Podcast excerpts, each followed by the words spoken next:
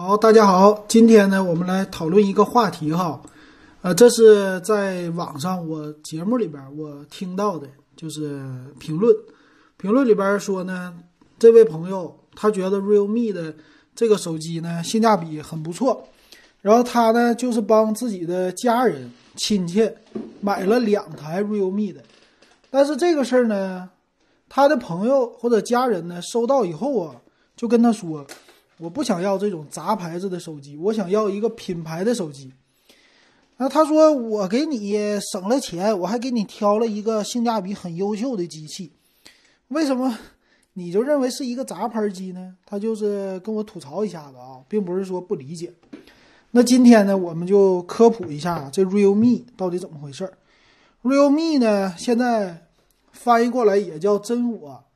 啊，其实这个品牌要是听着真我挺绕口的哈，那为什么它叫 Realme 呢？我们先来看看它的官网。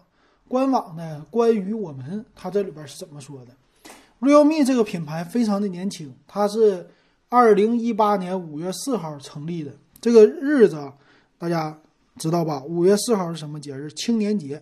所以它的手机定位呢，选这个日子不是说啊就随便这么选的，很很那啥，就是。就定位的年轻人的啊，这就主打年轻人，主打性价比，你年轻人能买得起的，就这个意思。他自己官方也说啊，是一家专注于提供优质智能手机和 IOT 产品的科技品牌，呃，面向全球，完事儿中国的广东深圳这么一个地方生产的。那实际呢，广东深圳是谁呀？就是嗯，OPPO 啊，还有说步步高的一个。集团的总部，对吧？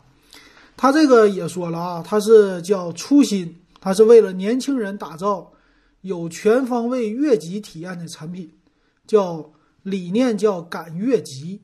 赶越级是啥意思呢？就是你花一个千元机，我给你一个一千五这种手机的水平，这是他的一个目标。那剩下什么 IOT 的有创新基因呢？这个我们就不给大家多说了吧。那它首先上线的时候是什么时候呢？五月四号成立之后啊，五月十六号就发布了首款产品，叫 Realme 一，是在印度发布的。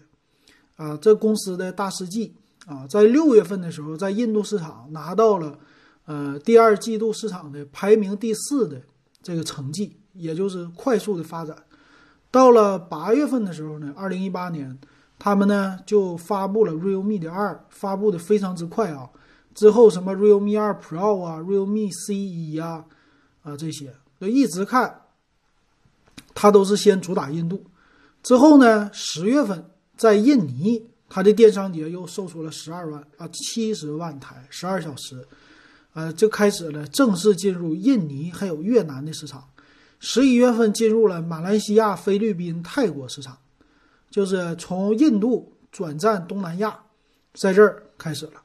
之后呢，当年哈又推出了 Realme 的 U 系列，呃，到年底截止的时候，官方大事记的记载，它成为了印度市场上排名第一的新品牌，新的一个手机品牌。在二零一九年呢，继续扩张。这官方大事记一直记载到二零一九年的四月份，它在一月份的时候呢，进入了巴基斯坦、埃及、缅甸、新加坡，然后四月份。在四月二十四号正式的进入中国市场，啊，这就是 Realme 品牌的这么一个新兴品牌的这么一个轨迹吧。那现在的官网呢，也能看出来，它有很多的国家的支持。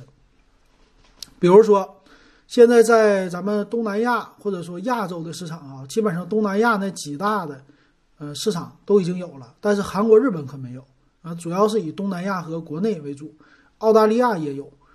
呃，欧洲呢多一些，欧洲呢什么，俄罗斯啊，啊，还有呃英国、西班牙、意大利、土耳其、波兰这些，啊，非洲，非洲摩洛哥、伊拉克，呃，沙特，这个什么 UAE 我不知道是啥地方，埃及，然后还有全球，所以它的这个品牌扩张非常之快啊。那你就得说了，这要是一个全新的品牌，它的扩张是不可能建立渠道这么快的。那它得有多大的一个优势啊？对吧？那得花多少钱呢？并不是的。所以这个品牌呢，其实它有一个深源，就是看它用的系统。咱们先不看什么百度，对吧？百度里边这些介绍咱不用，咱就用这个脑子来推理哈。看它用的系统是什么呢？用的系统是 Color OS 的系统。Color OS 的系统呢，从他们的官网，就是 Realme 的官网，你点点这个 Color OS 的官网，你点进去，点进去之后啊，你就看了。Color OS 的官网呢，在底下，它链接了两个官网，一个是 OPPO 的官网，一个是 Realme 的官网。那你看呢？它和 OPPO 用的是同样的手机系统，Realme。嗯，那从这儿你就应该知道了吧？所以说就知道了吧？这个 Realme 的品牌呢，可以说就是相当于说 OPPO 家的一个青年的品牌，你还不能说是低端品牌，它属于是针对青年人。而且是从外向内的这么一个品牌，从国外开始，从这些就是新兴的发展中国家的市场，新创立的一个青年的品牌，这是它的定位。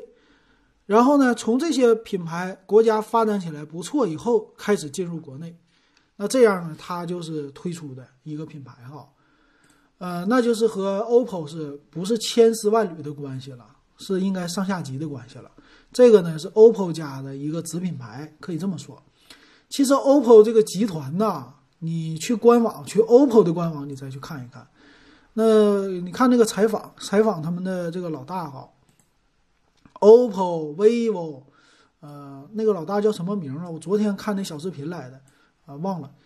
这个 OPPO、vivo 很多的公司，这几个公司呢？啊，包括 realme 啊，他们的股权结构啊，还有里边的人员不一样，但是呢，说白了都是起家于步步高集团，就是步步高的老大做的这个，这个是改变不了的。那他们呢是一个叫人家官方说叫良性竞争的品牌关系，但是呢是独立运营的公司，所以你去你去买什么手机，进到这个商店里边，商店里边说我是 OPPO 的，我是 vivo 的。那，OPPO 家呢？我不卖 vivo 的手机，我跟他没关系，我就是 OPPO 品牌。vivo 说呢，我就是 vivo 品牌。但是实际呢，他们是在互相之间都有股权的连接，怎么说都是跟老大的公司有关系的啊。这个老大的集团它有参股的，你就可以这么说，就相当于说小米家，我是什么小米的品牌，我是米家、云米、紫米，又这个米那个米。它多多少少都是跟小米一个生态链儿，都是有关系的啊，这就是生态链，啊，是这个意思。那这么推理出来呢，我们就知道啊，realme 呢，它并不是说一个杂牌，它只是一个新兴的子品牌进入到国内的一个牌子。那这个有的人说了，我真是没听说过这牌子，所以我没听说过的牌子呢，我非常担心它的质量。那刚才经过这个推理呢，差不多。你就知道了，它是 OPPO 的下边的子品牌。那工厂呢？我们知道，OPPO、vivo 就整个的步步高集团有自己的工厂的，手机呢是他们自己来造的。所以这个 realme 呢，它也不会外包，应该也是自己的工厂来造的啊。这个要知道。那这么来看呢，首先它的品牌知道了是源于有步步高的，对吧？和 OPPO 有关系，也算是它的子品牌吧。那造出来的工厂呢，也基本上差不多。那再看手机呢，手机的话也是一样的哈，只是挂的品牌标不一样。比如说，OPPO 家的 K 五和 Realme 家的 X 二这两个手机怎么比怎么看，都像是同一款手机。那只是挂的标不同了，定位呢稍微有不同了，还有渠道不同了。Realme 的渠道呢，你在线下见过 Realme 的渠道吗？好像是线下线下没见过哈。你在线下呢？你见过 OPPO 的 K 系列手机吗？也没见过。他们主打的线上渠道，但是 OPPO 的品牌呢，同样的手机的规格会比 Realme 的品牌贵一些的，贵个一两百块钱。哎，这是他们俩之间的一个区别，这是不同的地方。所以这个就是呢，咱们分析出来的。为什么说啊，Realme 的这个手机，首先来说，它不是一个杂牌子，质量呢，最起码是有保证的，因为。OPPO 的质量有保证，这 Realme 的就有保证，售后啊什么的，其实他们两个的渠道啊都是有重叠的，这个就明白了。那反过来说，很多人担心的杂牌手机是什么手机呢？杂牌手机呢，你也可以管它叫一个新兴的品牌。呃，这种新兴的品牌是有的。你现在啊，智能机的时代也是非常多的。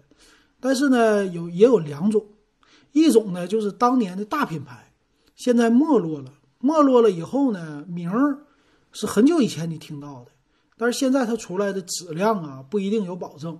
或者它的价格非常之低，让你呢就呃体验不太好，用着用着就觉得不好用了，就慢慢的给它归类成有点杂牌了。比如说天宇，天宇手机啊，在功能机时代是非常牛的，对吧？但是现在呢，在智能机时代，它逐渐的就落后了。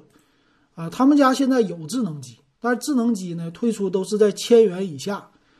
最贵的，你要现在在京东上看啊，是九百九十九的天宇品牌手机，啊，这个品牌呢，你想它出来的价格便宜，它里边用的材料啊，它势必的就有影响。当然不是说做工有影响，他们家要是自有工厂或者代工啊，你的设计能力啊什么的，本来它的技术储备是完全足够的，但就是这个品牌不行了。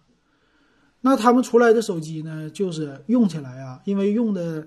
处理器都比较差啊，或者是 MTK 的这些的，它用了一段时间就会卡。就像他们家最贵的这九百九十九的手机，它用的还是 MTK 的六七六三，就是这种的低端的处理器啊。别的东西它整的倒是还行，什么屏幕啊、呃像素啊这些的还都可以。但是你看啊，这样的手机，你要是给家里人买了以后，他肯定就觉得天宇这个品牌好像是我以前记忆当中的，但是现在这个手机不好用了，没有以前那么好用了，会有这种的感觉。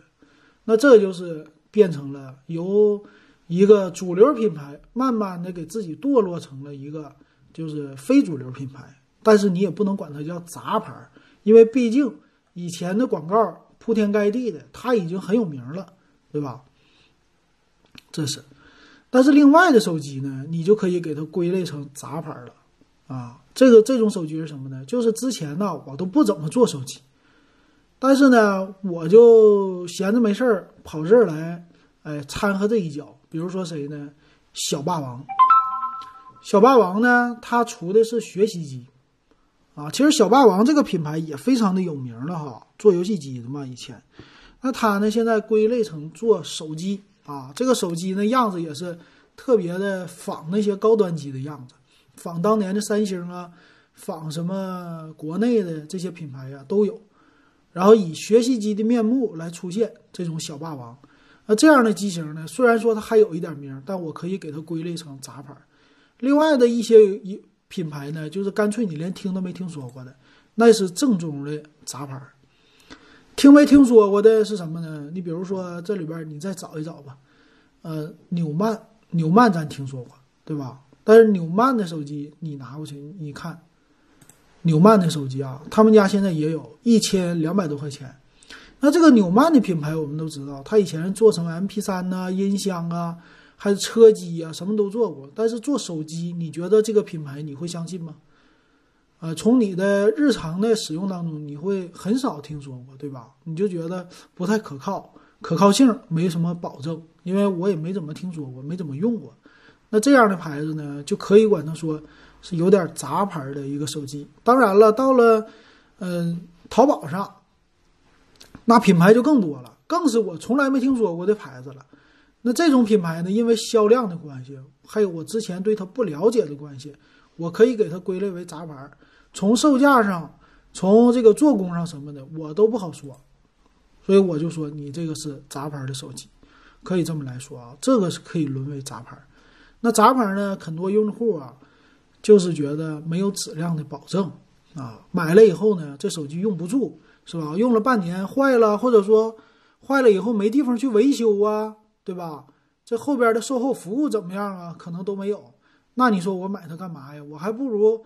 多花个两百块，或者同样的价钱，我买一个大品牌，比如说华为，比如说小米，啊，比如说别的品牌，比如说 OPPO，对吧？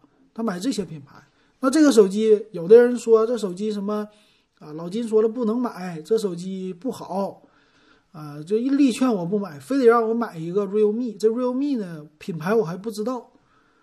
然后，那你说我买这个干嘛？我还不如回头买一个就华为，或者说，呃，什么小米的。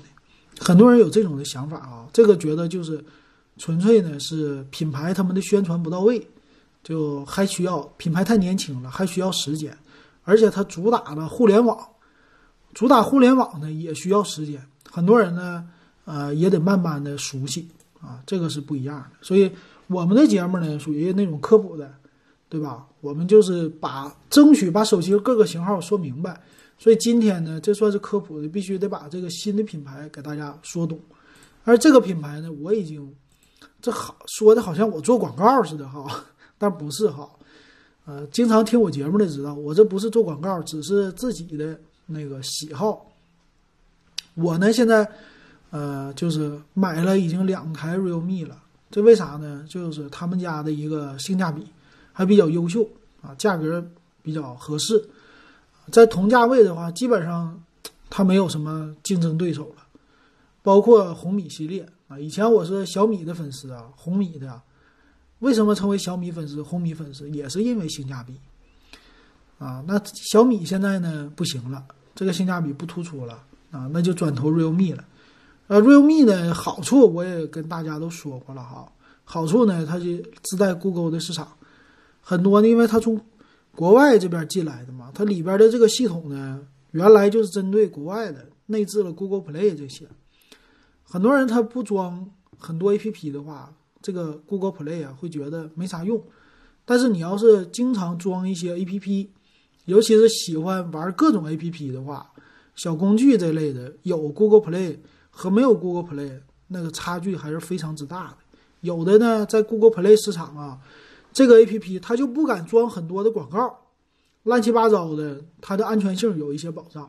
但是国内市场呢，要看了就不同了，知道吧？啊，这个以后咱们再说吧。完，这期节目简单的就把科普的事儿给大家说了啊，啊，感谢大家的收听。